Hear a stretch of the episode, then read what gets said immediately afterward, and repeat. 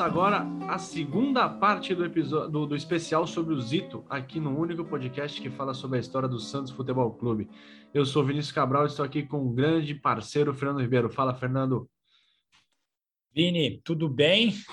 E novamente para a gente conversar um pouco sobre um dos principais jogadores da história do Santos, um homem que tem estátua na porta de Vila Belmiro e uma iniciativa muito legal da, da diretoria Santista, enfim, de quem teve essa, essa, essa ideia, porque as gerações mais novas vão tendo contato com esse ídolo do passado, né? Eu já vi até algumas, algumas publicações em redes sociais, ah, se encontrar tal horário do lado da estátua do Zito, perto da estátua do Zito, e aí é quando o ídolo se torna referência, né? mesmo para aqueles que não estudam a história, mesmo para aqueles que não o viram jogar, mas sabem da presença dele por ele se tornar uma referência atual. Né? Então, pô, eu te encontro ali na estátua do Zito, já passei pela estátua do Zito. É legal esse tipo de, de ação que transfere o craque do passado, o ídolo eterno, para uma realidade e é muito bom que a gente sabe que o Zito jamais será esquecido. Né? Exatamente, cara. O Zito transcendeu muita coisa no Santos, então a gente, como a gente explicou no episódio anterior, a gente mudou um pouquinho a dinâmica, né? Fizemos dois episódios, um na segunda, que foi quando no dia 8 de agosto, que quando o Zito completaria 90 anos se vivo estivesse, e agora na quarta-feira, dia 10 de agosto, a gente também está levando a hora a segunda parte desse especial. Então é como se fosse uma semana do Zito, né? É uma semana do Zito aqui no Amigos Urbano e daqui 14 dias, contando a partir dessa quarta-feira, dia 10, a gente volta com mais um especial, um, um episódio recorrente aqui no nosso feed. No outro episódio, no episódio de abertura, a gente falou de, da, do começo da carreira do Zito na cidade dele, Roseira, depois dos primeiros passos dele no Taubaté no, na chegada dele ao Santos, na afirmação dele no Santos e também na, na seleção brasileira com o título da Copa do Mundo. E nessa segunda parte a gente vai falar sobre a consolidação do Zito no Santos e na seleção brasileira. Isso, Vini. E no Santos, o Zito se consolidou como cada vez mais um líder do esquadrão, né? Antes mesmo do Peixe se oficializar como o melhor time do mundo, o Santos já encantava a todos no planeta. Além de beliscar as taças domésticas, a equipe comandada pelo técnico Lula desfilava seu futebol pelos gramados mundo afora. Na imensa maioria das vezes, o resultado era positivo e quase sempre com um show de bola, o famoso Cirque de Soleil, como diria Vinícius Cabral e Luiz Álvaro de Oliveira Ribeiro. Uh, mas uma das poucas certezas que se tinha quando o Santos entrava em campo era a seriedade com que o Zito encarava cada partida. Né? Ele era tido como um treinador dentro de campo e o camisa 5 era encarregado em manter a concentração de todos os seus companheiros, mesmo quando o placar apontava larga vantagem para o alvinegro praiano. Não à toa que o Zito ficou muito conhecido também pelas suas broncas no Pelé. E a importância deste jogador transcendia as quatro linhas, né? Afinal, o Zito é, ele tinha muita preocupação com seus companheiros e ele participava ativamente das renovações de contrato dos jovens jogadores que chegavam aos poucos no elenco, né? Como foi no caso de, do Lima e tantos outros. É, o Zito, ele atuava como um paizão mesmo, né? Ele, apesar de ser pouco mais velho que alguns, ele dava dicas assim, olha, tenta renovar por ganhando um pouco mais, por mais tempo, compra uma casa, não compra um carro. Então, era um cara avançado, né? Ele, no tempo que não tinha tanta preocupação com isso, que o jogador era, era muito mal visto na sociedade, né? Sim. O Zito foi um cara que ajudou a limpar um pouco essa barra, né, Fernando? É, o Zito estudou também, né, Vini? Assim, os jogadores de futebol no passado estudavam muito pouco, né? Na verdade, a população brasileira em si estudava muito pouco naquela época, né? Hoje a gente já tem mais é, é muito mais essa questão de, de, ensino fundamental, ensino médio arraigado na população brasileira, né? São o índice de taxa de analfabetos é cada vez menor e na década de 50 era uma outra realidade. Muitos jogadores de futebol tinham dificuldades de escrever o seu nome, por exemplo, né? E uma parte deles não sabia ler. Né? É algo que a gente hoje não consegue imaginar né, um jogador de futebol, alguém tão famoso, alguém tão importante na sociedade, não saber é, ler e escrever, e era algo relativamente comum naquela época. E o Zito teve possibilidade de estudar, até por conta da sua estrutura familiar, eram pessoas é, os, os, seus pais eram comerciantes, eram integrantes da classe média, por assim dizer, e ele teve uma oportunidade diferente dos seus companheiros e ele fazia questão de utilizar isso para ajudar os seus companheiros, né? Enquanto alguns jogadores poderiam menosprezar ou caçoar dos seus companheiros que tinham mais dificuldade, o Zito usava essa sua, esse seu privilégio, vamos assim dizer, para ajudar os jogadores, para que eles não fossem enrolados, porque dirigente de futebol sempre foi a mesma coisa que é hoje. Se pudesse levar vantagem sobre os jogadores, ou os mais jovens, ou os menos esclarecidos, eles realmente fariam. E o Zito foi muito importante para muita gente, para poder abrir os olhos e mostrar para eles que é, era possível ganhar mais, era possível é, pedir mais, que o jogador estava por cima na negociação e muitos os relatos dos seus companheiros é que ele sempre ajudou a todos, né? É, e ele conseguia trazer essa visão de mundo e essa seriedade para dentro de campo, né? Ele, por exemplo, ele era muito exigente, ele lutava sempre e queria, e mais importante de tudo, ganhar sempre. Por isso ele exigia o máximo de si, o máximo dele, né? E queria ter a mesma postura dos companheiros, né? Nem sempre é fácil, né? Você tem ali mais 10, sempre tem um mais preguiçoso, né? Um cara que não tem tanta pegada. O Zito era o cara que quando o time estava jogando, ele levava todo mundo, levantava todo mundo, né? Levantava a moral, o time estava perdendo, ele puxava o time, enfim. Ele terminava, era, não, era, não era incomum ele terminar os jogos rouco de tanto gritar, principalmente com Pelé reza lenda, né? E aí, Fernando, a gente vai entrar numa, numa parte que eu gosto muito, né? É, um detalhe passa batido às vezes, porque o Zito, né, o, o clássico o Zito ficou marcado com a camisa 5, né? Apesar de ter jogado com outras, em outras funções no Santos, principalmente nos anos 50, o Zito clássico é o número 5, enquanto o Mengalvio era o camisa 8, né? E o Mengalvio ficou na linha, né? Na famosa linha de ataque. Durval Mengalvio, Coutinho, pela e Pepe. Só que, por mais do que as pessoas pensem que o Mengalvio, o Mengalvio era um meia, né? Ele era um, um é difícil puxar para hoje quem ele parece, quem não parece. Mas o Mengalvio era um meia, o Zito era o volante. Só que o Zito era um cara mais dinâmico que o Mengalvio. O Mengalvio era um cara um pouco mais técnico, só que um pouco mais lento, né? Não, não é lento. Larga. Isso, não é lento assim de devagar, nem nada, mas era um cara que corria menos, né? menos um pouco menos dinâmico que o Zito, nenhum problema nisso. O, o cumpria a sua função no Santos com maestria. E aí, Fernando, o Zico chegava mais na frente, mais no ataque que o próprio Mengalvio, isso dito pelo próprio Zito, né? Em, em, em pesquisas que a gente fez, em é, os, além do Zito falando em jornais, revistas e tudo mais, ao contrário do que o imaginário popular possa é, pode ter essa crença, né? Então o Zito era o cara que chegava muito no ataque, inclusive ele vai vai fazer um gol de extrema importância para o futebol brasileiro que a gente já vai chegar lá. E voltando a 58, Fernando, vê como são a vida, como é a vida. A gente falou do Paulistão, né? Do, da Copa do Mundo de 58, e você já, a gente já falou do título do Paulista de 58, mas só duas semanas depois de conquistar a Copa do Mundo, o Zito já estava em campo, não teve sossego. Ele jogou na vitória por 7 a 3 contra o Jabaquara na Vila. O Santos foi absurdo naquele ano, né? O ataque fez 143 gols, o Pelé fez 58, e aquele time base do Santos tinha Manga, Ramiri Dalmo, Getúlio Urubatão e Zito, Dorval, Jair, Jair Rosa Pinto, né? Pagão pela EPEP, o trio PPP. E aí, Fernando, eu também queria que você falasse um pouco é, nessa linha, né, que era um 2-3-5, né, no papel, obviamente que não ficava só os dois lá atrás, né, os três da linha média voltavam bastante. É, o Zito jogava mais à esquerda, né, então por muitas vezes ele fechava como lateral esquerdo. Então é um cara que jogou no Santos, ficou famoso por jogar de 5, de volante, mas no primeiro Santos, dos anos 50, ele jogava mais pela esquerda no meio campo e caía como lateral esquerdo e chegava bastante no ataque. Como é que era o Zito jogador, Fernando? Além de dessas características que a gente sabe tanto, mas um pouco mais assim da tática, né? Que o Zito fechava ali pela esquerda, sabia chegar por dentro, um pouquinho mais do Zito nesse, nessa linha média dos anos 50. Então, Vini, é bem legal estudar o time do Santos da década de 50, porque foi a mudança do 235 para o 424 aconteceu nesse período, né? Uh, o Santos, como todas as equipes brasileiras, atuavam nessa linha de os dois mais recuados, né? Que era o back central, né? E, e muitas vezes o chamava o quarto zagueiro, né?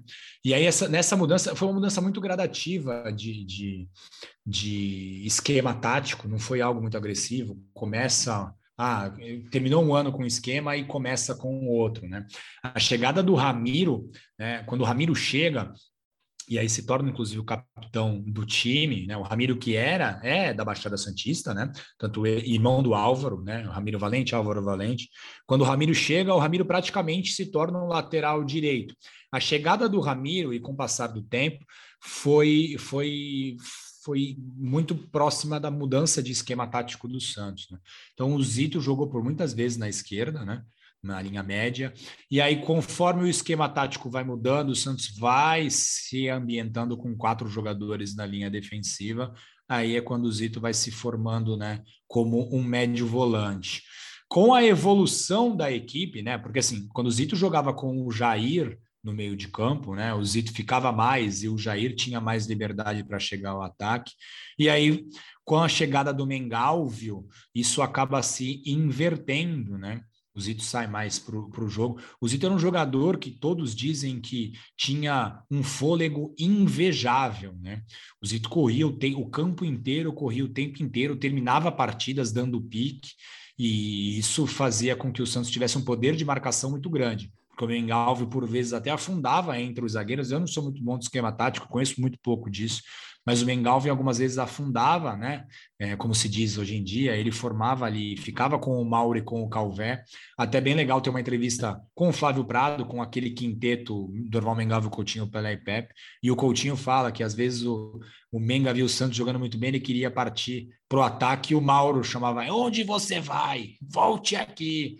e eu, é, o Mauro não deixava o, o, essa entrevista tem no YouTube, quem quiser procurar. O Coutinho disse que o Mauro não deixava, né? Ele segurava o Mengalvio porque todo mundo partia para o ataque e depois a defesa acabava sofrendo. Então o Zito chegava muito mais. A linha né, é Dorval, Zito, Coutinho, Pelé e Pepe, né? A linha, assim, pelo esquema tático, o Zito seria um camisa 8, um cara que chegava muito à frente, é, chutava, chutava bem de fora da área, o Zito tinha essa, essa qualidade. É, não, é isso. E assim, só para ilustrar, claro que número de gol é importante, tá, mas não quer dizer, não quer dizer, quer dizer, mas não, não reflete tanto assim. Por exemplo, o Mengalvio, ele tem 28 gols com a camisa do Santos em 369 jogos. Então, ele era considerado muito mais na linha ofensiva, até pelo número e pela escalação cantada na pedra, né? Sim. Do que como um meia atacante mesmo. Né? O Zito, tudo bem que o Zito jogou muito mais que o Mengal, mas fez um pouquinho mais de gol, fez 57 números altos para um camisa 5, né? Sim, Se você sim. pensar, sei lá, no, vamos pôr na atualidade do nosso camisa 5, atualidade não, dos últimos anos. Paulo Almeida não tem nenhum gol pelo Santos. Arouca, sim. pouquíssimos gols pelo Santos. Estou falando de jogadores é, vitoriosos, né? Sim. Então, o primeiro volante não faria tanto gol. O Zito era dava combate, mas sabia chegar para o ataque fazia muitos gols, muito mais gol que o Mengalvio, por exemplo. Sim, e bom, você comentou, o Zito fez 57 gols em 733 jogos, e um dos gols que ele fez foi de extrema importância, né, Vini? Que foi o gol da vitória por 1 a 0 contra a Universidade Católica na semifinal da Libertadores de 1962. Essa vitória garante ao Santos a classificação para a decisão contra o Penharol. Foi um jogo muito difícil, o Santos empatou com a Universidade Católica no Chile em 1 a 1 e aí o gol do Zito desafogou, a Universidade Católica chegou para é, amarrar o jogo, para empatar e, e levar para um jogo de desempate, né? E, e, o gol do Zito qualifica o Santos para a final.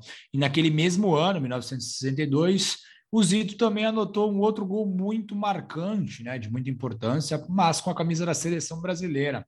Ele foi titular nos seis Jogos do Brasil na campanha né, de 1962, na Copa do Mundo disputada no Chile, e é dele o gol da virada contra a Tchecoslováquia na grande final. Né? O Brasil de Aimoré Moreira, treinado por Aimoré Moreira, que foi o primeiro treinador do, do Zito quando ele chegou ao Santos, em 1952. O Brasil jogou com Gilmar no gol, Djalma Santos, Mauro Zozzi e Newton Santos, Zito Didi, Garrincha Vavá, Amarildo e Zagalo. E aí, Vini, bom, quando a gente fala de Copa do Mundo, a gente tem que falar com especialistas, né?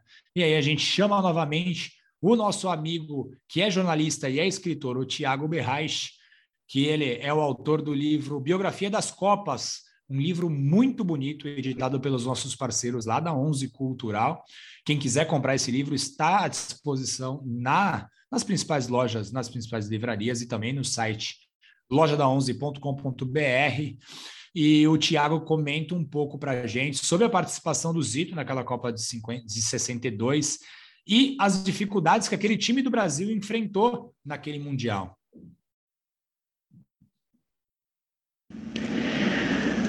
Olha, agora quando se fala, não é na Copa de 62, é um erro a gente simplesmente dizer que a conquista de 62 foi uma mera extensão do título de 58. Não foi. O título de 62 foi um título muito difícil, porque os jogadores na primeira fase encontraram muitas dificuldades, mas muitas dificuldades mesmo. Teve o drama do Pelé, que se contundiu no segundo jogo, depois um outro drama que foi o jogo contra a Espanha, que a seleção renasceu das cinzas e se classificou. E o Zito continuou sendo um jogador muito guerreiro, né? Porque aquela seleção de 62 era uma seleção talvez com mais raça ainda do que foi a seleção de 58, por mais que a base fosse a mesma. E o gol do Zito na final simboliza e representa o coroamento desse grande jogador da história do futebol. O Zito fez o segundo gol naquela final no Estádio Nacional de Santiago em 17 de junho e coroou, ajudou a coroar, a conquistar o bicampeonato mundial. Olha, Fernando, e Pode falar, Vini. Deixa eu te interromper. Não, você pode. Vai, completa aí, que eu vou procurar o gol na final, que acho que ilustra muito do que. Um pouco do futebol do Zito, né? Vai Sim. mandando o brasa aí. Bom, e na passagem do Zito, em 15 anos pelo Santos, ele foi treinado por apenas dois treinadores que, na verdade, de 55 em diante, 54 em diante, ele foi treinado por apenas dois treinadores, né? Ele chega com Aimoré Moreira, mas ah, na maior período de 54 até a saída do Zito em 1967, foram apenas dois treinadores que ele teve no comando do Santos, o Lula e o Antoninho, né? E aí com a saída do Lula em 66, o Antoninho, que era foi um companheiro do Zito em campo e foi auxiliar técnico do Lula, ele assumiu a equipe e os jovens valores, o Santos tinha um trabalho de base, né, das categorias amadoras muito bons, muito bom, e os jovens foram ganhando mais espaço. Chega Clodoaldo, chega Negredos, chega Edu, Abel, Buglé, Douglas, muitos outros. O Zito às vezes ficava de fora no final de sua carreira no Santos, mas chegou a jogar em algumas ocasiões ao lado do Clodoaldo, né, por exemplo. O Corró falou sobre a emoção de jogar ao lado do Zito, porque o Zito era a maior inspiração dele. E aí, num episódio que a gente fez específico sobre o Clodoaldo, o, a gente tem um, um áudio bem legal dele falando sobre isso. Você achou o gol, Vini? Mande. Achei o gol. É... Vamos ver se vai. Peraí. É, mostra um pouquinho, Fernando, do que que tá, do como é que era um pouco do Zito, né? Não só Tá vendo aí o YouTube? Não. Não? Não. Ah, cara, é, essa te... tá dizendo que que aqui tá indo, cara. Vai entender. Vai entender o que que essa essa essa tecnologia faz com a gente, Fernanda, porque aqui diz que o YouTube tá aparecendo para todo mundo. Menos só que não tá aparecendo. Você compartilhou, cara. agora foi. Agora foi. Agora tá o YouTube? Precisa centralizar aí. Agora tá o YouTube. Só centraliza para o pessoal ver. Bom, enfim, não sei porque não tá centralizado, hein? Tá aparecendo muito de lado? Tá aparecendo muito de lado. Aparece um destaque uma bota. o turno de cano alto feminino, não sei porque tá rolando assim. Enfim, deixa quieto. Mas ó, o Zito abre a bola, ele abre na esquerda. Acho que é o Zagallo ali faz a jogada, né? Ele, ele começa a jogar no meio campo, abre na esquerda, invade a área e chega na pequena área para cabecear, fazendo um gol que, poxa, nossa vida, é um gol dos mais importantes da história da seleção brasileira, né? É a virada em uma final de Copa do Mundo, né, Fernando? Enfim, é... É, já que o Fernando falou do Clodoaldo, vale a dica, né? Ouve lá, porque Corró deu um relato muito bonito sobre o Zito, passagem de bastão mesmo, né? A gente Sim. saiu do Zito para o Clodoaldo, assim é, o nível continuou muito alto, né, Fernando? E mesmo longe do seu auge físico e técnico, o Zito foi convocado para a Copa de 66, só que ele não entrou em campo na Inglaterra, né? É, ainda bem, né? Sorte dele, porque foi um fiasco, né? Um dos, o Lima jogou todos os jogos, né? Os três jogos. O Brasil foi eliminado na primeira fase, é, algo que é muito raro, né? Acontecer, mas foi uma bagunça muito grande. O Brasil levou uma seleção um pouco envelhecida acabou perdendo a oportunidade de ser tetra seguida, né, Fernando? Poderia ser, pelos talentos que tinha, o Brasil poderia ter Sim. ganhado 66 e 70. Enfim, o, a liderança do Zito, Fernando, ela, ela, é sentida diariamente, né? Seja nos treinos, nos, nas viagens, nos jogos, na, na renovação de contrato com seus companheiros, como a gente já falou. Mas a gente pode pegar na mão né, essa liderança de uma maneira muito explícita num jogo que aconteceu em junho de 67 que foi o ano da aposentadoria do Zito. Repara que a gente deu um salto no tempo, né? Porque assim, claro, todo mundo sabe o que aconteceu ali em 63, 62, 63, até nos anos seguintes, mas assim, o, a gente não quer aqui recontar a história do Santos nesse período, a gente queria focar no Zito, e óbvio que toda, todas as conquistas do Santos no período, tanto torneios estaduais, nacionais, continentais, mundiais, é, torneios é pela Europa, pela África, em tudo, todos os continentes, tem a participação do Zito, todo mundo sabe disso, mas a gente quer falar um pouquinho mais de como o Zito era jogando, como o Zito era como pessoa, e não está falando das conquistas, que já é lugar comum, né, Fernando? Em junho de 67, que foi o último ano da, da carreira do Zito, o Santos fazia a sua tradicional excursão pelo exterior, né, jogou alguns jogos na África e depois foi para a Europa. No primeiro jogo na Europa, o Santos foi encontrar o 1860 Munique, lá em Munique. O Zito não tinha condições de jogar. É, reza a lenda que ele não poderia entrar em campo, ele estava machucado, uns dizem machucado, outros dizem gripado, e não tinha condição de jogo. O Santos virou para o intervalo perdendo por 3 a 1 E aí o Zito estava indignado. Ele pediu para o Lula para entrar no time, ele entrou no lugar do Antoninho, Lula, Antoninho. O Antoninho, 67. Pediu para o Antoninho, seu Antônio, deixa eu entrar. Colocou a chuteira com aquela trava bonita, pediu para entrar, entrou, o time virou ele entrou comandando a equipe, né, orientando todo mundo. O Santos virou para 5 a 4 e aqui a gente reforça novamente a importância desses jogos. Ah, mas era amistoso, ah, não era jogo oficial, uma ova, né? Para ficar na ova, para não falar um palavrão aqui, porque é um programa de família.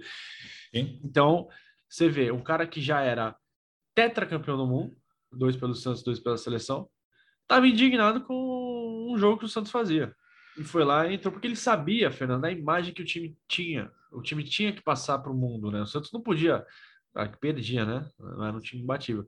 Não podia perder assim. Então ele foi lá, é, entrou na marra e o Santos acabou virando esse amistoso para 5 a 4 e pô, colocou mais uma passagem bonita na história do Peixe. Esse foi um dos últimos jogos dele com a camisa do Santos, né? O Antoninho já tinha, como a gente já tinha dito, já tinha achado, né, um meio-campo um pouco mais jovem, né? Então você tinha o Clodoaldo despontando, você tinha Lima, você tinha Negreiros, né? Você tinha alguns outros jogadores jovens valores.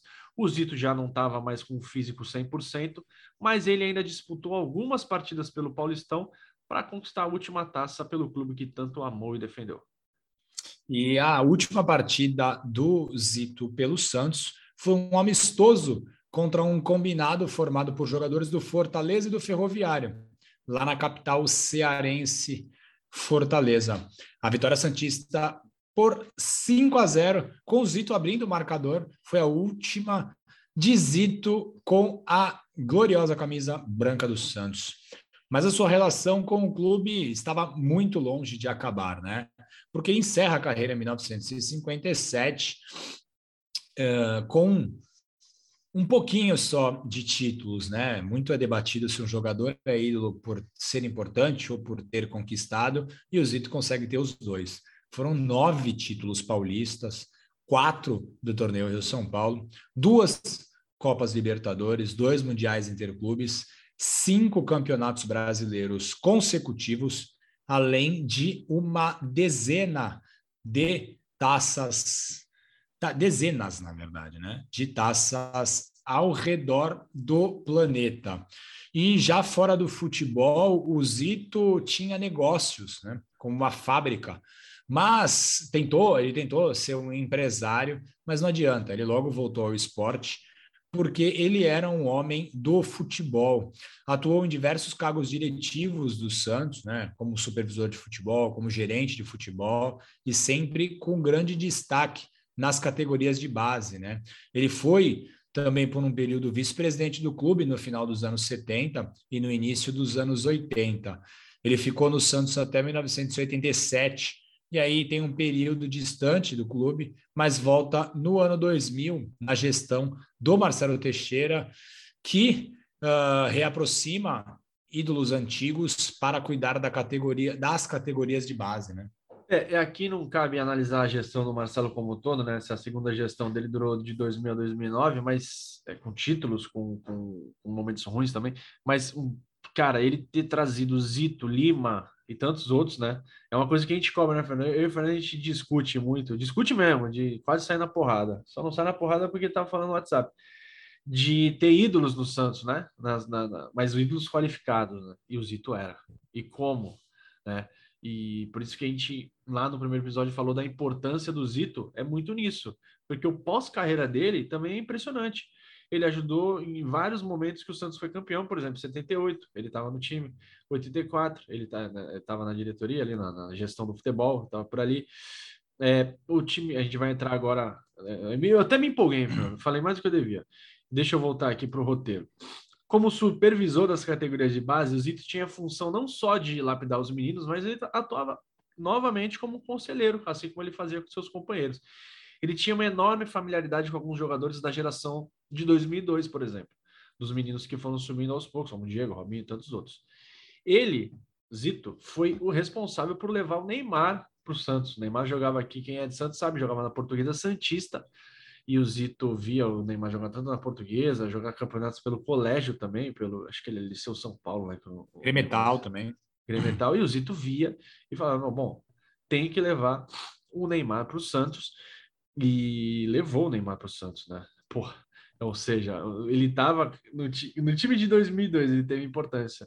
No time de 2010, 2011, 2012, ele teve importância. Então, assim, é um cara que nos momentos mais gloriosos da história do Santos, ele estava lá, né? Como jogador na década de 50 e 60, como ali coordenador, supervisor nos anos 70 e 80, de novo, aí volta para as categorias de base dos anos 2000 e ajuda, a, por que não, ajuda a montar os times campeões com Neymar, Diego, Robinho, etc. Impressionante, Fernando, a importância desse homem para a nossa história e para a história do futebol brasileiro. Ele faleceu é, em Santos, né, em 2015, já tinha 82 anos, em decorrência de um AVC é, já estava afastado do dia a dia do clube, né, desde 2010. E aí, entrar nessa parte que o Fernando tinha comentado, o Santos fez, logo após a morte dele, fez uma homenagem muito marcante, é, que é a faixa de capitão, né, cara? É muito, é uma homenagem simples, mas muito bacana. O Z do Zito. A faixa do Santos leva um Z, né, em homenagem ao Zito, não um C de capitão. O primeiro a usar foi o Ricardo Oliveira, posso estar enganado? É sim, né? provável. Né? É provável, porque ele era o pastor, né? 2015. Isso, é. pastor. Pastor, que falta faz, né? Grandíssimo Opa. jogador também. Tudo bem que o Marcos. Leonardo faz gol pra caramba, mas o Ricardo Oliveira era um absurdo. Então, poxa, é o diferencial. Todo time do mundo tem um C ali, sei lá, não tem, tem nada. Só o Santos tem um Z. E, cara, mostra. O cara tá. Todo jogo do Santos, o cara tá lá. Ele e o Pelé, né? Que tem a coroa. Mas nem, nem todo jogo a camisa 10 tá em campo, né? Inclusive, o Santos não tem camisa 10. Já tem mais de um ano que o Santos não tem camisa 10. Luan vai ser o camisa 10? Nossa, Maria, cheia de graça. Não, né? Não pode, né? Eu não, não sei. Fala contra o rapaz, né, cara? Mas não é, dá, né? Inclusive, cara? inclusive, se for tomar uma cerveja, me chama, Luan. Não é? Opa. Mas é isso, o Santos toda vez que entra em campo, entra com o Zito. É, o Pelé nem sempre, porque a gente não tem o camisa 10. E, Além... E, ano passado já não tinha, esse ano não teve. É, pois é. É incrível isso também. Esse negócio de numeração fixa tem, tem dessas, né? É, e além disso, a gente já falou também a estátua, né, cara? Você vira uma estátua na frente do, do clube, na frente da, da Vila Belmiro, e é ponto de encontro. Ali você passa, tá, o pessoal das torcidas organizadas estão ali fazendo festa ali, e é uma estátua que, tipo, ele tá ali, né? Meio que, ó, apontando assim, vai ali, vai aqui. Não poderia ser melhor em frente ao clube que ele tanto defendeu e tanto amou, amou ali no portão 6 da Vila Belmiro. E Fernando, ah, tenho que conseguir agora. Pô, se eu não conseguir, eu vou ficar muito frustrado, cara. Tem um vídeo. o muito Pepe, bom. o Pepe, ele é muito fanfarrão, né, cara? Até hoje, muito, o seu Zé Macia, ele, ele é um contador de histórias, assim, absurdo. E aí, o que que ele fez? Ah, agora vai, agora vai rolar, Fernando. Ah. Olha lá, quer ver? Oh. Ele, ele fazia musiquinha e tal, e ele e os, reza a lenda que o Zito tinha muito chulé. Isso, né? o apelido dele era chulé, né? É, exatamente. Tá e aí, som. não, eu sei, eu tô achando o ponto certo aqui. Vamos, vamos passando aqui, peraí que a gente vai achando na marra. Aqui, ó. Calma aí. E ele fez uma música pro pé do Zito, cara. Olha só meus relacionados aqui, Casimiro, Natan uhum. chegou, Dead Fish, impressionante. Vocês ficam sabendo todos os meus gostos aqui. Ó, oh, cuidado. É. Não, tem aqui, ó, Noronha, pô. Noronha, Casimiro, esse aqui eu não sei o que é, e Dead Fish, pô, grandes gostos. Vamos ouvir o que, o que o Macia cantou. Aumente o volume. Oh? Não tá ouvindo? Não estou ouvindo. Não, a gente vai arrumar isso aí, cara. A gente vai arrumar porque não, não vou ouvir sozinho o, o que o, o seu Macia tá falando. Agora você vai ouvir, eu tenho certeza. Atravessando o deserto do Saara. Ó, vou voltar. Oh, oh, oh, mas que fedor atravessando o deserto do Saara. Zito tirou o sapato, quase cai a nossa cara. Viemos do Egito e lá no Cairo acabamos de jogar. Alá, alá, alá, deu bem, alá. Mande água pra lavar. Esse cheiro é de amargar. Tem perfume de gambá. Aí o Zito, aí o Zito chegava todo mundo a gente parava. Ele era o capitão do time. Ai, cara, Fernando, não dá. É que é sensacional, velho. E tinha uma outra, né?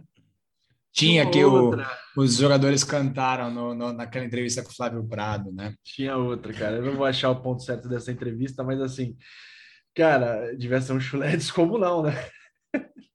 Quem sofre desse mal o Zito sofria. Eu tô procurando aqui. É, não, aí, aí tinha uma que era do, do, do, bar do pai do Pepe, né? Aqui é uma máquina dos craques. Aí... Isso, tinha, fedia mais que o do Zito, né? E... é isso aí, cara. Sensacional. é, aquele time tinha dessas, né? Tinha os, os fanfarrões e tinha os caras sérios. O Pepe era o fanfarrão. Bom, Fernando, chegamos ao final desse, desse segundo episódio. Espero que a galera tenha gostado e desculpa aí pelos problemas técnicos. Mas é. Ao vivo é assim, né? Não é ao vivo, mas é ao quem vivo. sabe faz ao vivo. Quem não sabe faz também. E, pô, foi um prazer falar do Zito. A gente não tinha falado dele com profundidade ainda. Sim. Então, esses episódios aí vão ficar para sempre, aí, pessoal do YouTube. É, queria que você desse as suas últimas considerações sobre o José Eli Miranda. Ah, um, um homem de extrema importância para que o Santos se tornasse esse fenômeno global que se tornou. Não consigo é, enxergar o Santos tão longevo no topo do futebol brasileiro mundial sem a figura dele, né? Uh, obviamente que eu só tomo, a gente, eu só tenho um pouco de medo que o Zito fique eternizado e algumas pessoas geralmente eternizam o Zito como o cara que dava bronca no Pelé e ele não era só isso, né? E aí nesses dois episódios a gente conseguiu mostrar para as pessoas que ele era um jogador de muita qualidade, de muito vigor físico, de muita técnica, era um bom Vai. finalizador de, de, de, média distância, fez gols muito importantes. Né? A liderança dele, obviamente, que era muito é, sentida, né? muito muito importante né, é, é, é nessa equipe, mas o Zito era um jogador de técnica muito rara, de qualidade. Ele é, conseguia aliar vigor físico, é, visão de jogo, conseguia enxergar a partida. E o, é muito muito estranho, né? Assim, o Zito não ter virado um treinador depois de, de, de encerrar sua carreira, né? Porque ele conseguia ajustar o posicionamento dos seus colegas dentro de campo. Lembremos que era uma época que o treinador não podia, não tinha era técnica, né?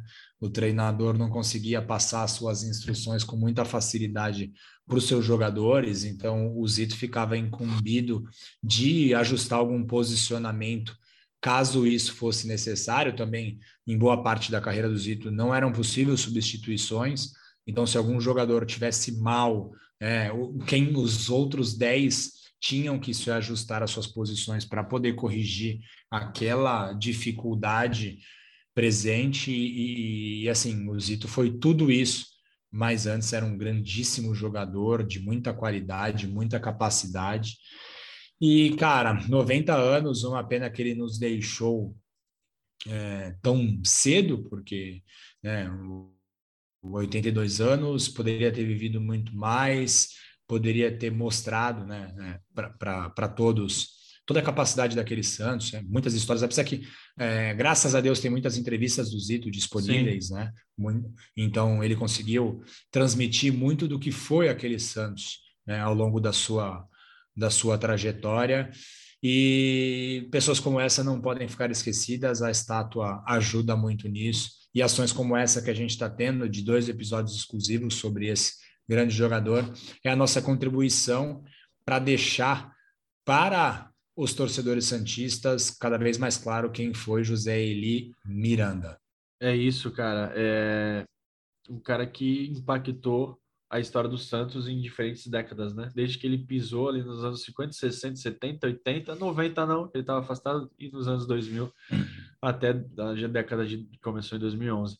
Enfim, um cara raro e um cara que está sempre eternizado na história do Santos a gente reforça todos os convites né, de redes sociais. A gente está lá no amigo, arroba Amigos também por e-mail, amigosurbano.gmail.com, o site amigosurbano.com.br, o nosso canal no YouTube, Amigos Urbano. E, aliás, mandando um abraço para a galera que sempre interage ali com a gente, manda um incentivo, um elogio.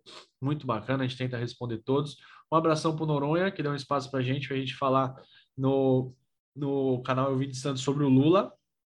Foi um vídeo muito bem recebido ali, falando sobre a injustiça de ter deixado o Lula fora ali do, dos top dos treinadores do Brasil, da história do Brasil. Então, ou seja, por mais que o Fernando tenha feito livro e todas as outras, todas as outras coisas que a gente fala, é bom sempre relembrar, porque senão cai no esquecimento mesmo. Tem muita gente que acha que o mundo começou no ano que ele nasceu. E, enfim, um dos nossos papéis é exatamente esse, mostrar que o mundo não começou no ano que a gente nasceu, no caso 84, né? No ano que eu nasci, 83, o, Fernando, que o, ano que o Fernando nasceu, o mundo já girava e girava muito. Fernando, a gente está na Aurelo, um aplicativo de podcast brasileiro 100% gratuito que remunera a gente na medida do possível. Também estamos no Spotify, no YouTube, no, na Radio Public, na Google, na Apple. É só procurar por Amigos Urbanos, dar o play e dar essa moral para a gente. Beleza, Fernando? Vamos Beleza, nessa bem. e a Vamos. gente volta em breve. Um abração, galera.